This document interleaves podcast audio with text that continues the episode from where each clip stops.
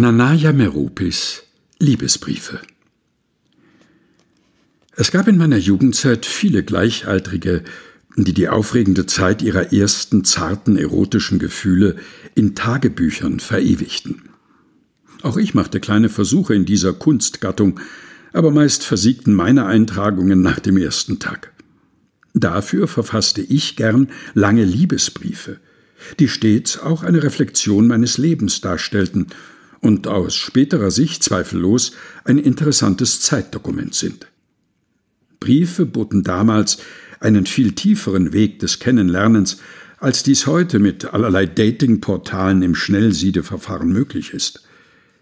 Ein erster Höhepunkt war dann eine Brieffreundschaft während meiner Studienzeit, in der ich es täglich zu seitenlangen Briefen brachte, die dann auch ebenso ausführlich beantwortet und von der Post zugestellt wurden oft erst eine Woche nach ihrem Verfassen. Jede Liebesbekundung verläuft anders, besonders die des Liebesbriefes.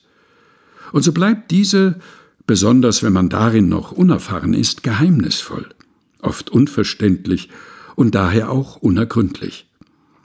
Für ein geplantes Happy End gibt es kein Rezept, keine Garantie.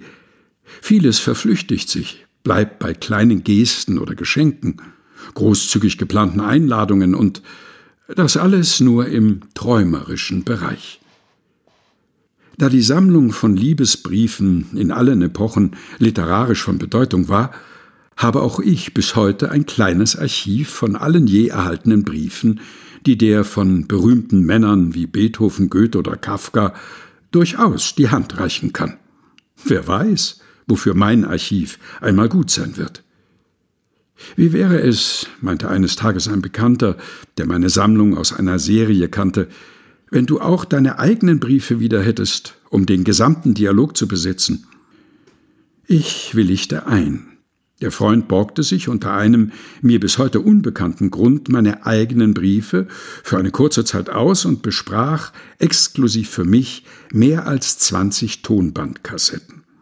So gibt es nun ein auf der Welt einmaliges komplettes Brieffreundschaftsdokument einiger meiner Jugendjahre.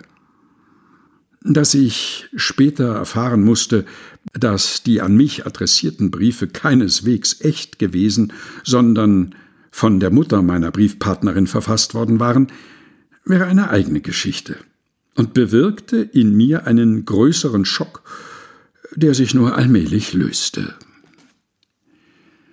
Nanaya Meropis Liebesbriefe aus Lebenslichtspuren, einem Buch, das ein Geheimnis enthält. Erschienen im Engelsdorfer Verlag. Gelesen von Helga Heinold.